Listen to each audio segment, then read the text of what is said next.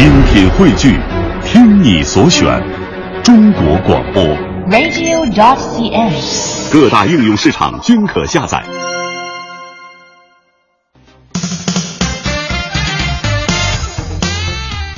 各位周二好，北京时间的十点零五分，欢迎您将调频的指针持续停留在了中央人民广播电台 u Radio 都市之声 FM 一零一点八，我是晶晶，我是清源，我们是是 SOHO 新势力。周二第一个小时呢，是我们职场话题的讨论时间。今天啊，我们将站在企业的角度来认识一下公司如何管理员工，才可以留住人才。嗯，第二个小时时尚达人的时间，今天呢，和各跟各位来聊一聊如何来对待你脸上的痘痘。嗯。呃，祛痘锦囊有妙招哈！欢迎大家锁定 U Radio 都市之声，锁定我们的 SOHO 新势力。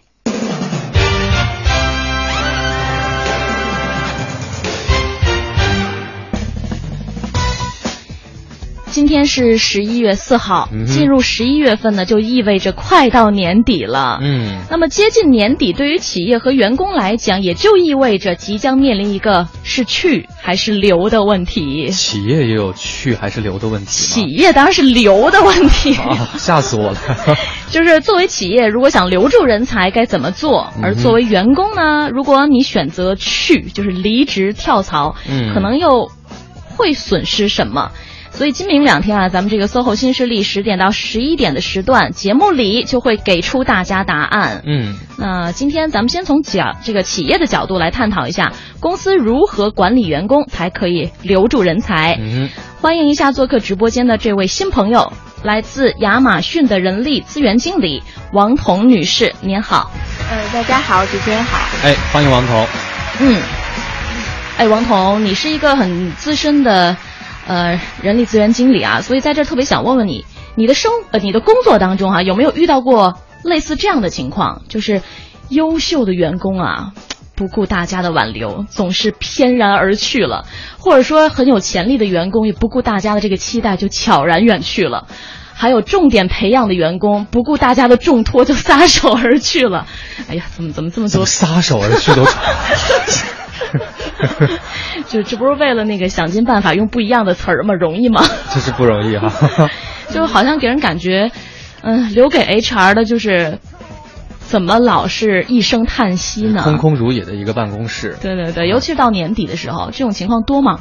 对，非常多，尤其是年底，其实还好一些了，嗯就是更多的是说过完春节的这一段时间，可能是人才跳槽的一个高峰。哦，那呃，一般企业会在这个时候做下一年的这个年度计划，但是就会发现，我们经过一年甚至几年精心培养的人才，突然就消失了，然后这个简直就是呃用人经理和 HR 的噩梦。哎，这个这个这个，就是具体到个人哈、这个心理感受是怎样的？就是看到那个抱有期期待的这个员工，真的突然一下就不来了，就就他就要离职了。然后其实你们可能也花了很多的这个时间，包括精力来培养，心里头是一种空落落的感觉吗？呃，不止一个空落落的感觉。我觉得这个基本就是对一个 HR 来说，如果我们比如一个团队最重点培养的核心人才走了之后，嗯我觉得这种创痛不亚于失恋。然后真的啊然后就会对，然后就会想，哎呀，怎么办？这未来这一年，比如说我的业绩谁来扛，然后我的这个工作谁来做，对包括整体的这个架构会有一个缺失，啊包括其实一个人才的流失对整个团队是有影响的。对，嗯对个人来讲，失恋这件事情当然很痛苦。可是呢，因为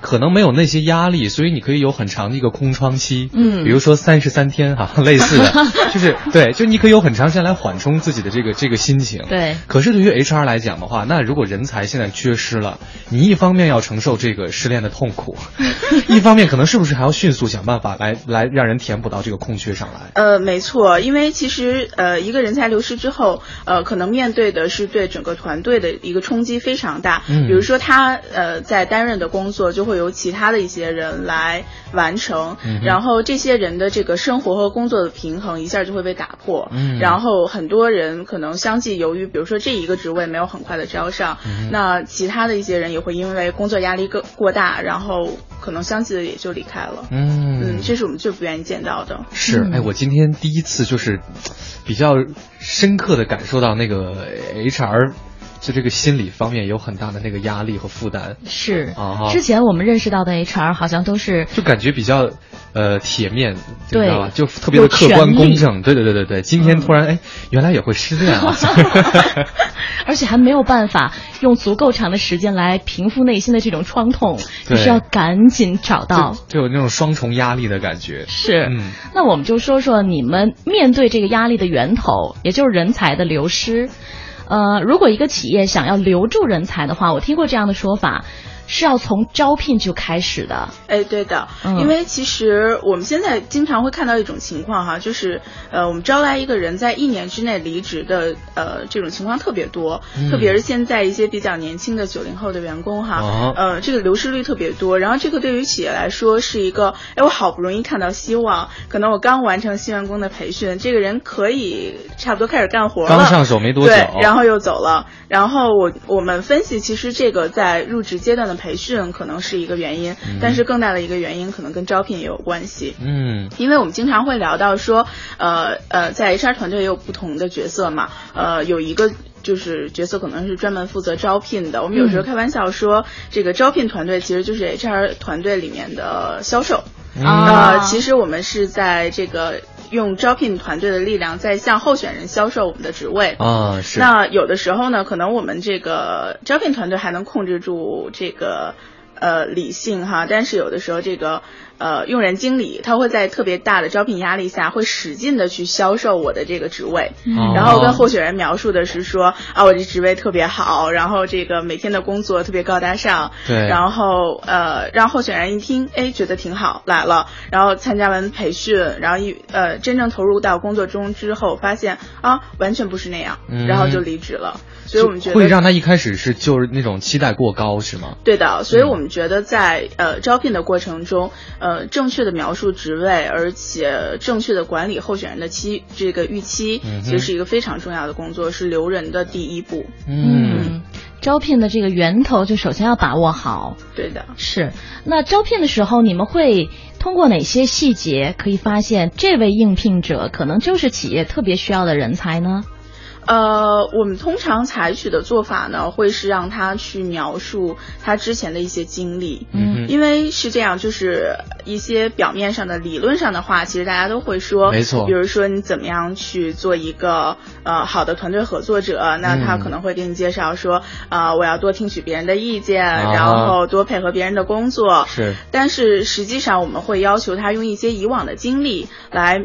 呃，就是表达他是怎么样承担这个工作的。嗯，那比如举一个例子，其实跟留人相关哈。我之前遇到的是说，呃，我们有一个呃面试官去见了候选人，呃，我们通常会问一个问题，就是你为什么从上家公司离开？哎，或者你选择要离开？嗯，那我们认为这个其实是跟我们留人非常相关的一个问题。哦，然后这个候选人的答案呢是说，嗯，我觉得这个文化不匹配。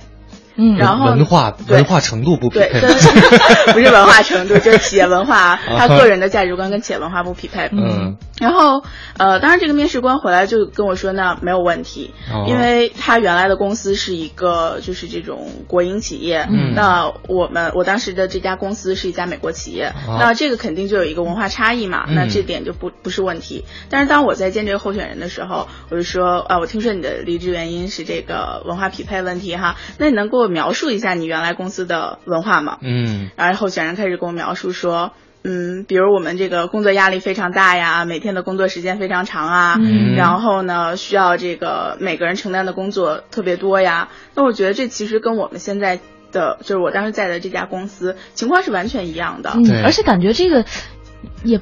不是属于文企业文化的范畴啊，没错，没错。所以说，如果我们不再深挖这一层的话，那很有可能，比如说我们招上这个候选人之后，那就他也很快离职，因为我们所谓的就发现文化又不匹配，对对，文化再一次还是不匹配，对的，嗯，对，哎，所以这个。我觉得招聘真的是一门学问哈，尤其就是面试当短短的这几轮下来，你就要通过他的这个表达，包括他的简历等等，你要看穿他，这个其实挺难的一件事儿。啊哈，所以说嘛，HR 都是阅人无数的，对对对对，也是不断的锻炼出来了。那我觉得啊，应聘者他也分两种人，一种呢可能非常的优秀，他以往的这种工作经验也很多很丰富，他只要真实的展现自己，可能对于企业来讲，哎，就看到他身上的这些优势了。但还有一种人呢，也许是他目前为止积经验积累的不够多，但是可能他的身上呢会有企业需要的这种潜能。像这样的应聘者的潜能如何在招聘的过程当中被发现呢？哎，我觉得这个是一个很好的问题，因为我们现在就是做校园招聘特别多嘛，嗯，就是从源头这个截获我们市场上最热门的人才哈，嗯，呃，但是他们其实因为学生都没有什么经验，没错，你让他去谈其实是很难的，所以我们会采取一些方式，比如说这种呃。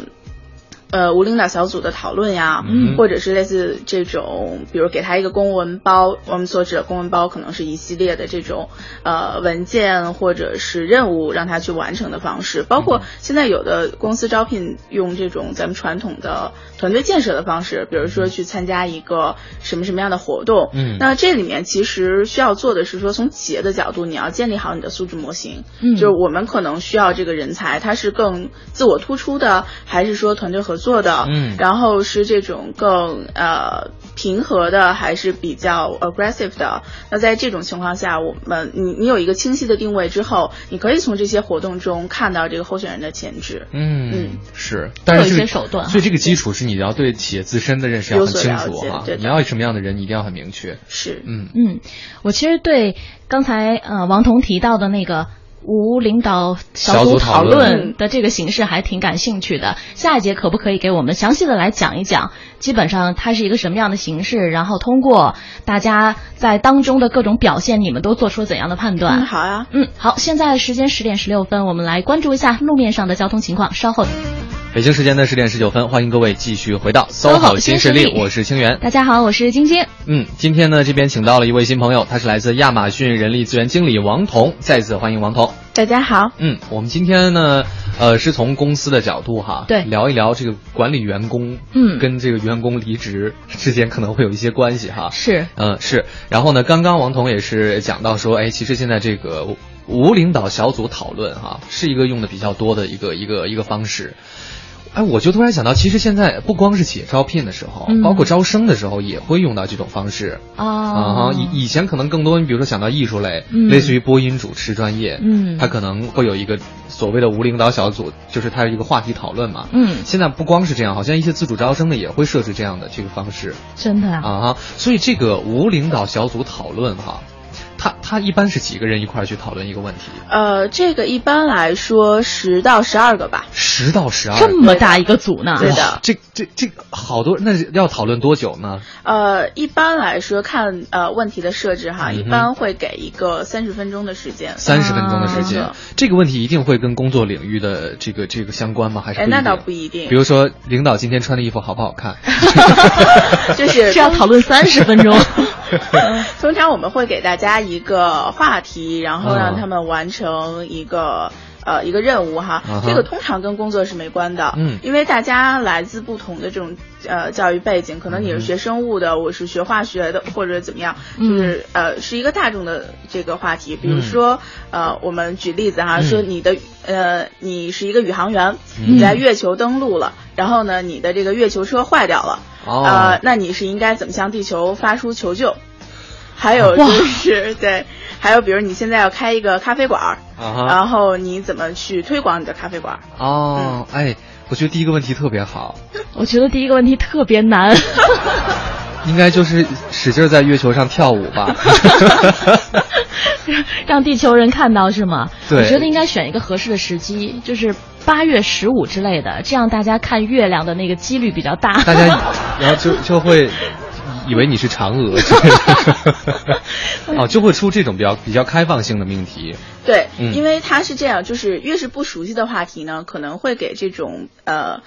就是被面试的同同学或者是候选人哈、嗯一个压力。嗯然后这个对于他来说是一个全新的东西。对然后我们就可以观察他在压力中的一个表现。哦，对的是。所以那比如说你像讲到这一组十到十二个人，他们竞聘的是同一个职位吗？呃，有时候是，有时候不是，不一定。对，比如说我们在校园招聘的时候呢，大家会竞聘不同的岗位，但是呢，我们的这个相应的素质，比如说我这个企业需要的一些人才的素质，可以在无领导小组讨论里面，嗯呃，就是体现出来。而且其实它有一个优点哈，就是快。嗯哦因为可能我这个投这个公司简历的学生可能几几百几千这样子的，嗯那我怎么样在比较开始的阶段大规模的找出我想要的候选人？嗯因为一个十到十二个人的无领导小组，可能最后出来两到三个嗯人这样，所以是一个非常快的筛选过程。对嗯，哎，我想象当中的这个无领导小组讨论，一开始大家应该都不知所措。嗯，然后呢，我会觉得可能会不会就是那种有点不同类型的人在一起，反而比较容易好讨论起来。呃。其实不会，啊。呃，因为是这样，现在的学生其实他们都很厉害的，嗯。他们在学校基本都呃经受过很多的这种培训，嗯。包括他们现在完成作业的形式也基本都是这个方向。嗯。呃，然后呢，基本上来就会有人突出出来说，我们今天列一个提纲，嗯。我们要讨论这几个事情，然后就会有人站出来说，那我做计时员，嗯。有人说，那我来做最后的发言人，嗯怎么样怎么样？我觉得是大家会会去抢那个就是组织者对组织者或者是嗯发言人的机就会。尽可能多的来表现自己。没错，对，这个他，你们除了给他们一个题目，一个要完成的任务，不会给他们设置任何的规则，是吧？不会，嗯呃，没有任何的规则，我们基本就是会有几个面试官站在这个屋里，嗯然后呃是让大家当我们不存在，对，哎，然后你就去发挥你了。特别好奇，有吵起来的时候吗？有啊，啊，真的有的就是呃，我觉得会有两个环节会啊吵起来，一个是说大家这个。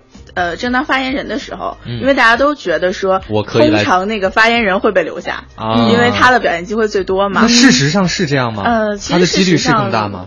呃，它的几率会大一些，因为它的展现的机会会好一些。至少会更多的关注到。对，但是这个是一个呃成败都在此一举的事情。如果对对对，如果他在这中表现出突出的劣势的话，可能也会比较容易被淘汰。嗯，然后第二个环节就是说，当大家的观点发生不一致，比如说我们那个月球车，其实它就是一个呃。就是比如我原地等待发出求救，嗯还是说我自己找一些什么样的资源去修复我这月球车，嗯通常会导向这两个方向。然后当这两个方向一出现的时候，呃，持不同观点的人就会吵起来。哦啊，这应该就是整个过程最有意思的部分。对的，为什么没有人想到要跳舞呢？大家都不想当嫦娥。对，所以我觉得在这个过程当中，可能大家都会觉得说，如果我话说的少了的话，我会比较有劣势。哎，没错。所以也的确是这样，是吧？呃，是这样，我呃，应该说，如果整个过程中你都没有发言，嗯那肯定就没有机会让这个呃面试官看到你。是，呃，但是呢，也会有呃，现在网上有很多攻略关于无领导小组，比如说你要抢着做那个计时的人，嗯你要邀请不发言的同学发言，嗯会有这些攻略。但是其实还是在这个过程中，呃，表现出来真实的这个素质会被面试官看到。是，哎，所以你这种攻略越来越多，会不会对你们面试也产生一定影响？所以你们因为又要想新的办法。对你设置这个题，其实是让它有陌生感哈，然后让它呈现比较真实的那个应急反应的那种感觉。可是他如果看看了很多，他可能是有策略来的。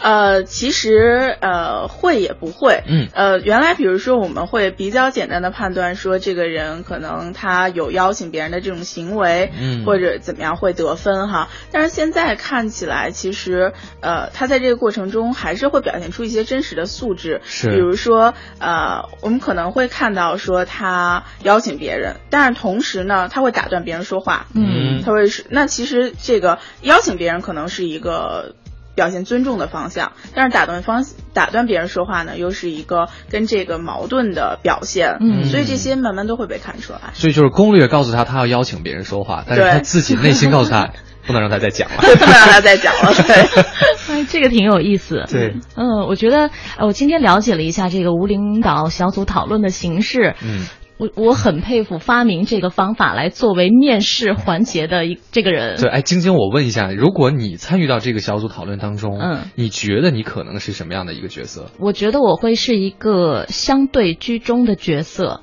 就好像之前有一期王新宇老师在我们的节目里分析大家的那个人格，我大概就是考拉型的。你相对居中是什么概念？就是比如说在月球上这个车坏了，你要怎么办？你又不修车，然后也不等。不是，你是去跳舞。我要做第一个嫦娥，没有了。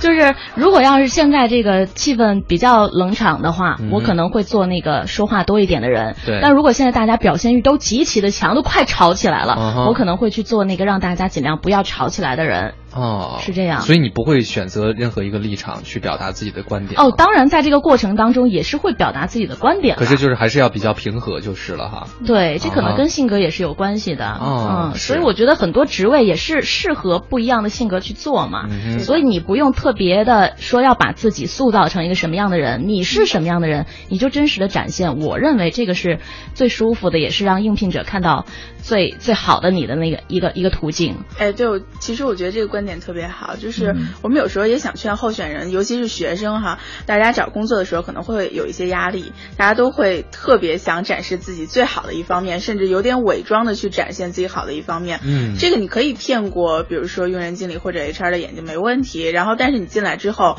当你不是他们要找的人的时候，其实你自己做着也会不舒服。嗯，所以我觉得在面试中展现真实的自己就可以了。嗯。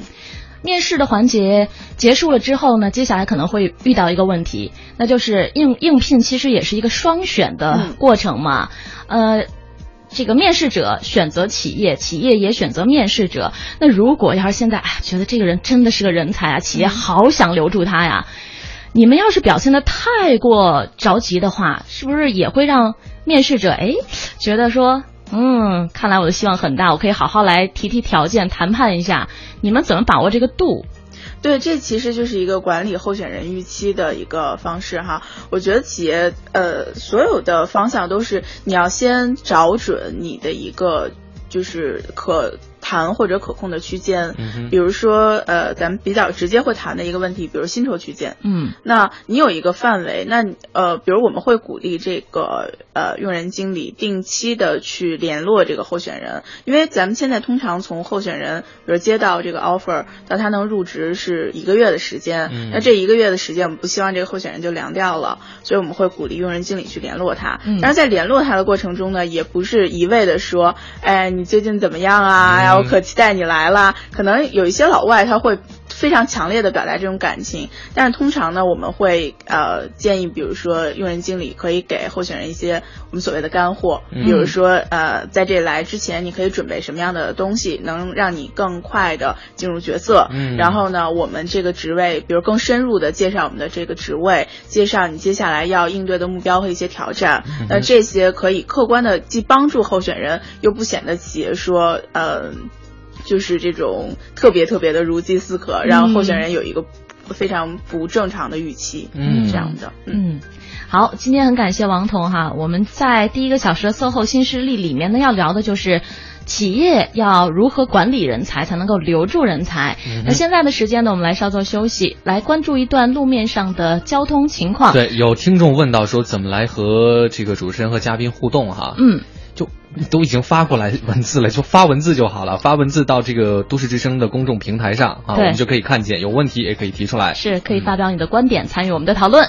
来关注交通情况。好的，北京时间的十点三十六分，欢迎各位继续回到正在为你直播的 SOHO 新势力。大家好，我是晶晶，我是清源。嗯，听到的声音依然是来自于中央人民广播电台 u Radio 都市之声 FM 一零一点八，你请讲。好的。再次欢迎今天做客直播间的嘉宾，他是来自亚马逊人力资源经理王彤，欢迎王彤。嗯，大家好。嗯，我们今天在直播间当中和王彤一起来探讨一下企业要如何管理人才这个问题。刚才也讲到了，其实想要留住人才，应该从面试招聘的那个环节就已经开始了。对，嗯，哎，我想问一下哈，就是。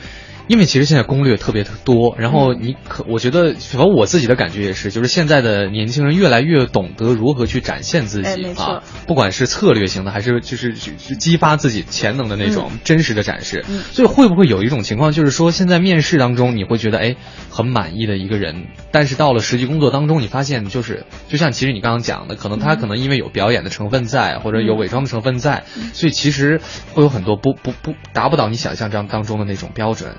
呃，我得说，现在这种就是近两年这种情况是比以前多了哦，是对，因为比如说现在一个是说攻略特别多啊，现在还有专门的这种机构帮助，比如大学生毕业面试，嗯，就是从定制服装到培训你面试，帮你改简历，啊，一系列做的都很好，但是来了之后就会觉得啊，可能没有那么好，嗯，对。对，那这个时候也会心塞一下吗？会的，会的。哎呀，尤其是就比如当时候选人不止一个，对，那我们可能在两个里面权衡了一下，然后留下了这个，发现他表现没有那么好，就会永远觉得啊，我没要的那个可能一定会更好。我觉得可能不久的将来会出现一个一个专门关注 HR 心理健康的一个。健康的。今天这期节目做下来，就是了解到了这行其实压力也蛮大的，真的 是，嗯嗯呃，但是如果要是在企业内部。自己先消化一下。在内部寻找千里马，这是一个好的做法吗？哎，这其实是一个特别好的做法，因为呃，我们现在看到员工离职的一个非常大的原因啊，尤其是二十到四十岁的员工离职特别大的一个原因是说他们缺乏这种职业发展的机会。嗯，但是从企业内部寻找千里马，其实就是帮助他们有一个，就是从企业的角度来说，那我是为一个新职位找到一个候选人；从这个员工的角度来说，其实你是给了我职业发展。嗯，尤其。呃，有的时候其实不不用完全是一个上升的，比如说比我现在的职级高一级的这种机会，他有机会去尝试一下不同的事情，其实是非常好的。嗯嗯，是，呃，目前啊，现在咱们在企业当中，一般什么样的人才是流失率最高的，最容易流失掉的？大家都抢。这个应该是说每个行业的那个所谓核心人才，比如说对于制造业来说，可能就是生产部门会比较多；然后对于像我们这种高科技企业，那可能就是这种研发人员会被抢的比较厉害。像快销或者零售啊，他们的一些销售人员啊，或者是买手这种采购，会是一些比较核心、比较热门的人才。对，就还是看不同行业哪个岗位更重要哈。是的，嗯，总之就是掌握核心技术的这些人，对，到哪儿都是香饽饽。没错，因为像比如说，其实比如我现在是一个高科技企业的 HR，那我到了一个制造型企业也可以做 HR，所以说它的竞争的库就没有那么小。嗯，但是呢，对于那种比如核心的人才，可能掌握比如说云计算技术，是，那可能现在一共没有几家企业有，那就是互相争来争去，竞争就会比较激烈。就它这个量不多。对，对的，是，呃，如果要是最近发现公司里面。频繁跳槽、离职的人比较多，肯定对于 HR 来讲是压力非常大的一个时期。你们会总结这一段时期到底是发生了什么？为什么就造成了人才流失的原因？呃，当然，因为我们就是呃，很多公司在人才走了之后，那会由 HR 来跟呃离职的员工做离职面谈。嗯，那在这之后呢，我们也会跟用人经理，包括如果这种事情频发的话，那可能召集一些用人经理一起。来做一个讨论，然后发现这个问题有没有一些共性，然后它发生在哪儿？嗯，对，嗯，哎，一般的原因。有有一个大概的规律可循吗？呃，比如说，我想象啊，这个薪酬肯定是其中之一。呃，对，这个其实我们从市场的数据来看哈，这跟年龄有关。哦，就是一般来说，从二十到四十岁这个群体离职的原因，可能比如说跟薪酬和职业发展这个关系比较大。嗯，然后呢，我们的一些四十五十的，可能是一些企业的中坚力量哈，他们更多的呢是说跟相应的职权有没有关系？就可能比如在这儿我能。指挥一个呃，比如说十个人的团队，嗯，那可能我到了另一个公司，我能带一个更大的团队，然后会有一个更重要的角色。可能我在这边只是一个北区经理，对，然后换一个公司，我变成了全全国的这个，比如说经理或者总监。那他这个可能是他跳槽的原因。哎，然后呢，我们还有一些这个职场的。这个老精英哈，就是五十到六十岁的这个群体，嗯。那他们更关注的就是他们是属于那种都活明白了，嗯。所以更关注说我个人的兴趣爱好和能力能不能在我这个职业中有所发挥。嗯，对，所以原因是不一样的。对。是，感觉到了那个龄年龄段之后，工作就是一种享受，没错，就是一种人生价值的体现。，对，嗯哼，有没有像刚才你提到的那位说跳槽原因的那位，嗯。就是文化不匹配？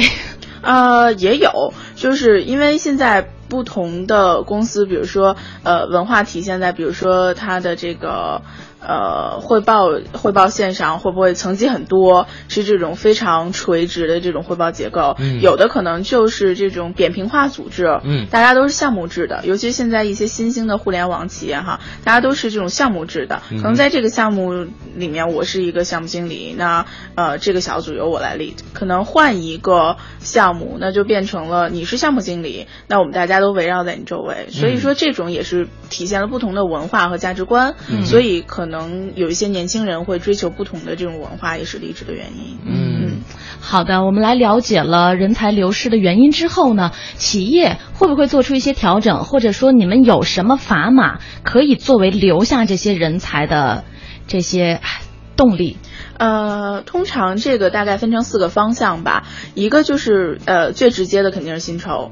但是这个薪酬其实怎么留也是有讲究的，嗯比如说呃，有的人呃，我经常会被经理说，哎呀，坏了，我有一个人要走，嗯呃，那我们给他涨点工资吧。嗯其实这种方式呢，呃，能留到的人才会比较少。少啊，会会不会比较少，而且留的时间很短。嗯比如说，即使我们在同意了这种做法，比如说我们觉得可以，你可以给他涨多少多少的薪酬，但是同时你必须开始准备他的继任者了。哦。因为其实如果能用人才留住的人，有一天也会因为就因为薪酬留对能被薪酬留住的人，有一天也会因为薪酬的原因再次离开。嗯，所以这种时期从数据上看，基本是两到三年到头了。嗯。嗯嗯，然后呢，在薪酬方面，我们更鼓励这种公司就是建立这种长期的激励机制，嗯。比如说这种呃，像很多呃这种外企哈，现在有这种全全员持股的计划。哎。那限制性股票可能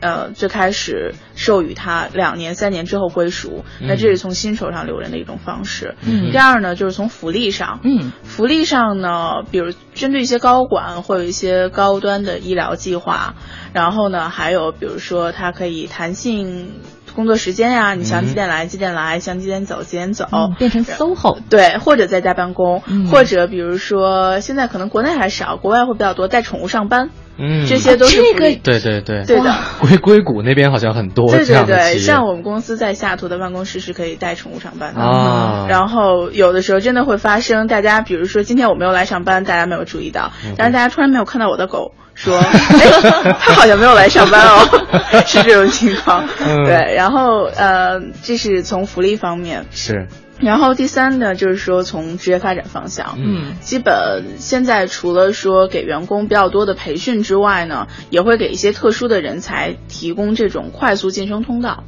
比如说，我们有很多的毕业生有这种，呃，叫比如说管理培训生计划，嗯。他可能在几个核心岗位轮岗之后呢，就进呃很快晋升到下一个管理，呃，就是管理者的这种级别，嗯哼呃，这也是一种留人的方式吧。嗯。嗯好的，感谢王彤给我们带来这么详细的一个介绍哈。对嗯，呃，我们先来关注一下目前的路面情况，稍后继续回来。十点四十八分，欢迎各位继续回到 SOHO 新势力，我是清源。大家好，我是晶晶。做客直播间的我们的嘉宾呢，今天是一位新朋友，她是亚马逊人力资源经理王彤女士，再次欢迎。嗯，大家好。哎，嗯欢迎王彤。嗯，我突然想到一个问题啊，赶紧问。就是如果有员工表现出了要离职的这个意向啊，嗯但是可能你们觉得他挺有价值的、嗯啊，这个人挺不错的，想留他一下，然后呢，就就就留下来了。嗯。我比较关注后续的问题，你们会不会从心底觉得这个人其实是想走的，所以权且之计，就现在让他留着，还是要想办法让人来替换他？哎，这个我们一般会去深入分析他要走的原因。嗯，对，如果说他只是说我没有找到一个更合适的职业机会，嗯那如果你在企业内部提供给他了，而且他做的也很好，很开心，嗯那这个基本就没有一个后患了。嗯那像你刚刚讲到，是因为钱的问题，对，如果是这个原因，可能而且很多企业现在这种留职就是留任奖金哈，嗯它不是直接就给你涨工资，嗯而是说在未来两年内，嗯呃，可能每个月多给你多少多少钱。嗯那这种情况，那显然就是两年之后人家就会走。嗯、对，就是冲着这个薪酬，对冲着这个涨幅留下对的，嗯。啊，明白了，还是挺残酷的啊。嗯，嗯，哎，一般在比较正规的公司都会一定会有离职面谈这个环节哈。对，基本都会有的。嗯，这个环节很重要吗？这个环节特别重要，因为、呃，其实如果指着说离职面谈来留人的可能性，基本很小。嗯，呃，但是呢，它可以帮助 HR 去发现呃问题在哪儿。哦，比如说，如果大家说到呃，比如说统一说到呃，因为薪金的原因，嗯因为我经理领导力的原因，嗯因为我对这个公司嗯不看好、嗯这些原因，那可以反映到说，那我怎么去留现有的员工？可能这个啊我留、留不住了，但是亡羊补牢可能对其他人会有好处。。对，另外呢，我们会这个其实呃，现在这个人才这个库啊就这么大，流走也有流回来的，嗯所以呢，基本呃离职面谈做到一个好合好散的这个作用。嗯呃，我们散得买卖不散交情。对的，我们可以在这个就是它基本是一个。最后可以去温暖一下员工，嗯然后去呃给企业留下一个好印象。嗯然后如果有一天哎他发现，比如说我们公司会有更好的机会，他也会考虑回来。就是一种祝你幸福有缘再见的感觉。对的，哎，总结的好棒啊，这八个字 是吧？对，哎，我觉得可能不是很多朋友都经历过离职面谈哈，嗯但是可能大家现在都经历过，就是你下载一款软件在电脑上，卸载完毕之后呢，给你弹出来一个那个就是调查框，嗯，为什么要删掉我？就是有一个对很可怜的那个呃表情，要嗯。哭着，然后说你帮助我们做的更好啊，或者为什么要卸载，就是有有捆绑插件啊，或者是速度慢啊之类的，嗯。就是可以帮助他们来进行一个一个自我的一个进步哈。嗯。嗯。嗯。就感觉离职面谈的最重要的意义是在于此，倒不在于说一定要把那个人挽留住。是的，嗯。而且有的时候我们在离职面谈的时候也会呃用到一些技巧，嗯。因为其实有两类人，一种是说呃我反正要走了，我把我的不痛快都说出来，痛快痛快，哦。呃这种其实是我们愿意看到的，是吗？对，因为你可以帮助你发现问题嘛。哦。但是另外一类呢，就是呃反正我也要走了，我也不做这个恶人了，嗯。我就什么都不说了，啊那或者什么都说好，没有没有，不是你对对对们的原因，对，这是我不是，就是我个人选择啦，嗯。然后家庭原因啦。嗯。那这个时候我们就会用一些技巧，嗯。比如说我们会问呃，呃比如一个很简单的问题，就是我想问他，呃，我直接问他可能会问，哎，你走了之后，你还会跟咱们公司的谁保持联系吗？嗯或者你觉得你在这公司有朋友吗？其实我不是关心他的这个个人问题。那我要是他，我说，哎，你管的还挺多。没错，可能大家就是呃这个方式给他一个呃。好像他没有直接在窥探我的这个呃经理或者团队的什么东西，嗯但是如果你想有一个人在你公司做了三年、四年，离开之后，他在这公司一个朋友都没有，嗯跟任何人都不会保持联系，那说明这个团队氛围在一定程度上是有问题。哦，就是他这个就可以角度从这个角度来看出一些问题。哦对的。嗯好厉害啊！真的，嗯哎，这个看透很多层。H R 做久了，那个就是谈恋爱会不会也有？失恋之后完全不需要三十三天来平复自己的创伤你，知道，就是有一种又坚强然后又聪明的感觉。又坚强又聪明。太可怕了。呃，主持人也很可怕，是吧？总结起来也很可怕。呃，刚才听王彤讲到了，你们呃可能会很客观理性的来看待现在市场上的这种人才库，它就那么大，人才有有流出，也会有流回。那对于这个吃回头草的马，嗯，你们认为它是好马吗？你们会接受吗？呃，我觉得这个不能一概而论。嗯有的时候就是呃，有人会觉得呃，我出去转一圈儿没事儿，反正公司都会要我的。嗯然后可能单纯因为这些原因的，或者很快就回来的人，我们通常不会呃。就是特别愿意接收，嗯但是呢，我们也会在比如说他再回来面试的时候，详细去了解这个原因，包括和我们离职面谈的这个原因去对照。比如他当时就渴望获得一个更大的团队，嗯但是确实公司内部没有这个机会，他到了另外一个公司得到了锻炼，而且在那个职位上可能也做的挺成功的。嗯那这个时候公司又有了机会，他对公司还是有感情，或者他更相信说这个公司发展会更好，那他回来其实不失为一个双赢的选择。嗯，是。嗯，今天很有收获。对，我觉得今天其实听王彤带来这么多的分享哈，有些也是我们之前也没有聊到过的。很重要的一点就是，HR 他是全面的去思考问题的，并且是根据你个人情况去去考虑的哈，嗯它不会一下子轻易把你一巴掌打死或者是怎样哈。嗯嗯是，而且我觉得今天很大的一个收获就是，我们是站在一个企业的角度，了解了用工方很多心理方面的一些想法和动向啊。嗯对对对这个这个作为员工来讲也是收获颇丰。对，我觉得这大家都需要一些关怀。理解了哈。是现在心里也平衡了。啊，非常感谢王彤今天过来这边做客。是，谢谢。嗯，好了，我们今天第二个小时的 SOHO 新势力呢，迎来的是一位时尚达人、美容护肤专家，和我们来好好的探讨一下啊，这个祛痘的一些好办法。嗯。新的朋友，旧的朋友，你们现在在中傻笑，